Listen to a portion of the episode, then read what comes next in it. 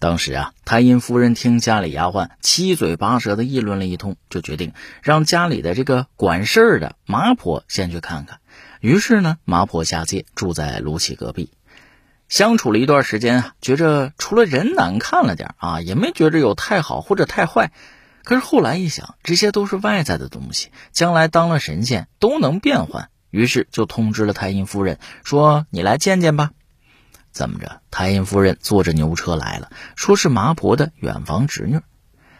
麻婆这边拉着卢杞进院，他又听见一声“哼”，其实就是这小牛犊子哼的。刚才离远了没看清，现在进院子路过看了个真切，差点没吐了。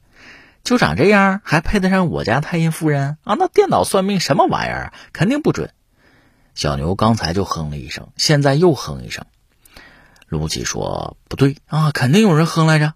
左右看看没人，只有小牛犊在那趾高气扬的站着。哎呀，得了，跟着进去吧。要说这卢杞啊，确实不老好看。二十四史里《新唐书》上说他什么呢？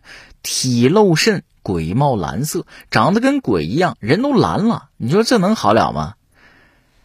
麻婆领着卢杞进了屋，招呼了一声：“啊，侄女儿，邻居的卢公子来看你来啦。”屋子里边，丫鬟翠柳陪着太阴夫人坐着，看人来了，夫人赶紧站起来，心情很激动啊。屈指可数的仙女可以自己选择夫婿的，虽说是小摊子算出来的，那也是天神广场的小摊子，按理应该挺准的。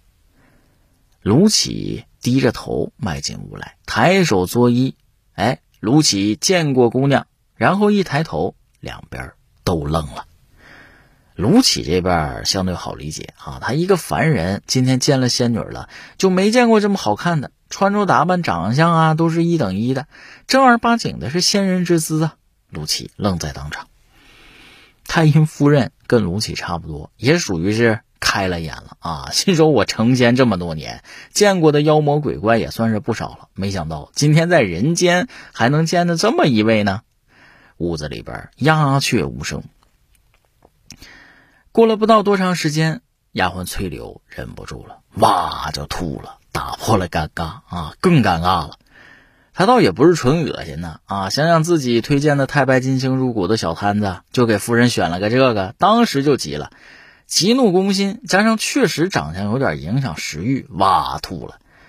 吐了两口，擦擦嘴，拉着自己夫人就走啊，边走边哭：“夫人，咱不找了，他们就是骗子呀！我回去找他们去。”哭天抢地儿的啊！这么一闹呢，太阴夫人反倒冷静下来了，先是给卢杞赔礼道歉，然后安抚了自己的丫鬟几句，让他外边牛车里待着，又把屋子收拾了一下啊，说是吐，其实没吐什么东西，重新安顿好了，坐下来吃这顿饭。酒席宴前啊，太阴夫人落落大方，没有露出一点异常的动作和神态来啊，反倒是卢杞差点意思，有点臊眉打眼的。